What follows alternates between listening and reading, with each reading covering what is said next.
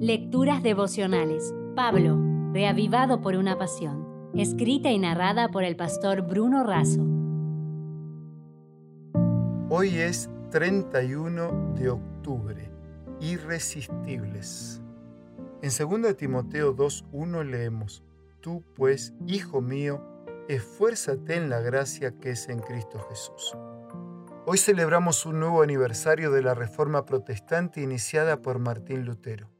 En el capítulo En la encrucijada de los caminos del libro El conflicto de los siglos, Elena de Hoy cuenta que por su medio realizó Dios una gran obra para reformar a la Iglesia e iluminar al mundo. Martín Lutero provenía de una familia de mineros de un humilde hogar de Alemania.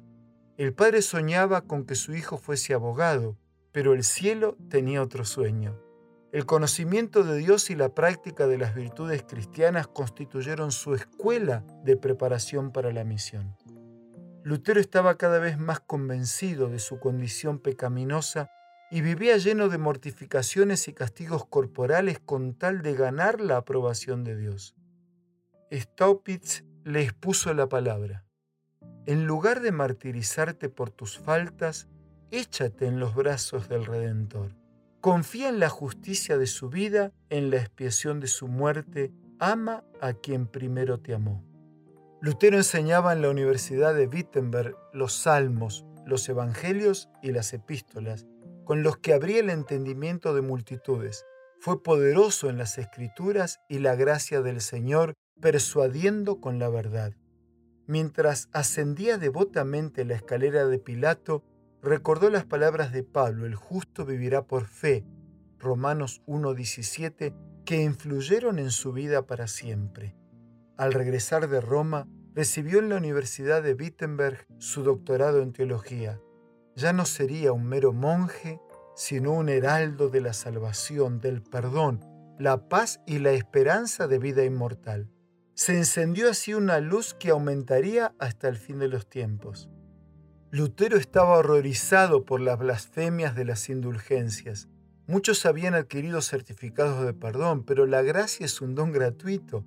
Por eso aconsejaba no comprar indulgencias, sino confiar en el Redentor. Lutero fijó en las puertas de la iglesia del castillo de Wittenberg un papel con las 95 proposiciones contra las indulgencias, listo para defenderlas. Sin embargo, nadie aceptó su reto.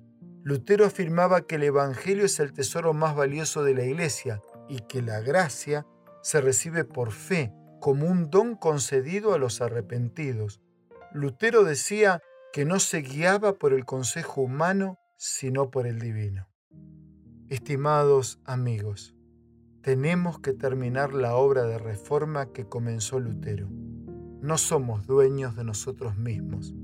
Permitamos ser impulsados a terminar la misión, apasionados por su amor y su gracia irresistibles.